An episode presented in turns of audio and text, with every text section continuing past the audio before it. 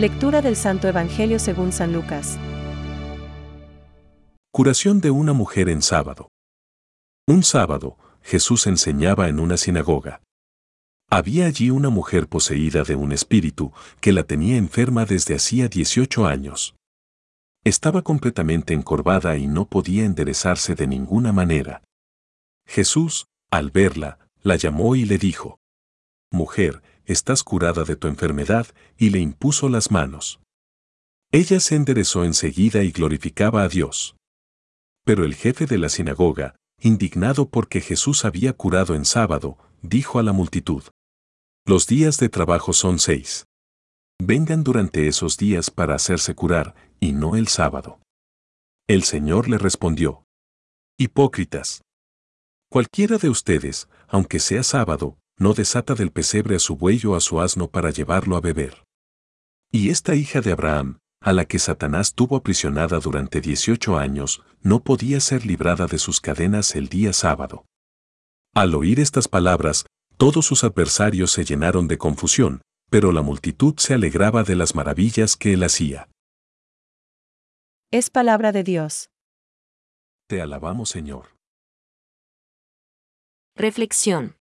Pero el jefe de la sinagoga, indignado de que Jesús hubiese hecho una curación en sábado, Hoy, vemos a Jesús realizar una acción que proclama su mesianismo.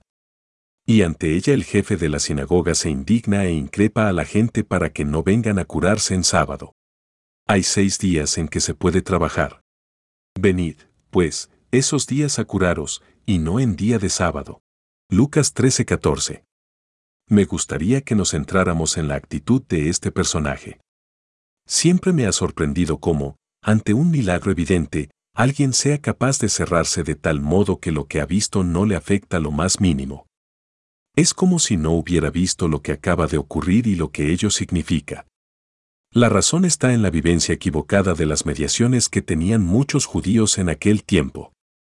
Por distintos motivos, antropológicos, culturales, designio divino, es inevitable que entre Dios y el hombre haya unas mediaciones. El problema es que algunos judíos hacen de la mediación un absoluto. De manera que la mediación no les pone en comunicación con Dios, sino que se quedan en la propia mediación. Olvidan el sentido último y se quedan en el medio. De este modo, Dios no puede comunicarles sus gracias, sus dones, su amor y, por lo tanto, su experiencia religiosa no enriquecerá su vida. Todo ello les conduce a una vivencia rigorista de la religión, a encerrar su Dios en unos medios. Se hacen un Dios a medida y no le dejan entrar en sus vidas. En su religiosidad creen que todo está solucionado si cumplen con unas normas. Se comprende así la reacción de Jesús. Hipócritas. ¿No desatáis del pesebre todos vosotros en sábado vuestro buey o vuestro asno para llevarlos a abrevar? Lucas 13:15 Jesús descubre el sinsentido de esa equivocada vivencia del Sabes. Esta palabra de Dios nos debería ayudar a examinar nuestra vivencia religiosa y descubrir si realmente las mediaciones que utilizamos nos ponen en comunicación con Dios y con la vida.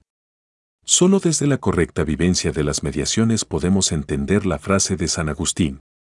Ama y haz lo que quieras. Pensamientos para el Evangelio de hoy. El verdadero templo de Cristo es el alma del fiel. Adorna este santuario, embellécelo, deposita en él tus ofrendas y recibe a Cristo. ¿Qué sentido tiene decorar las paredes con piedras preciosas, si Cristo muere de hambre en la persona de un pobre? San Jerónimo. Los doctores de la ley reprendían a Jesús, porque curaba en sábado. Hacía el bien en sábado. Pero el amor de Jesús era dar la salud, hacer el bien.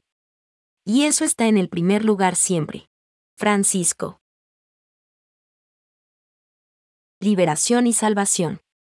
Por su cruz gloriosa, Cristo obtuvo la salvación para todos los hombres. Los rescató del pecado que los tenía sometidos a esclavitud. Catecismo de la Iglesia Católica, número 1.741.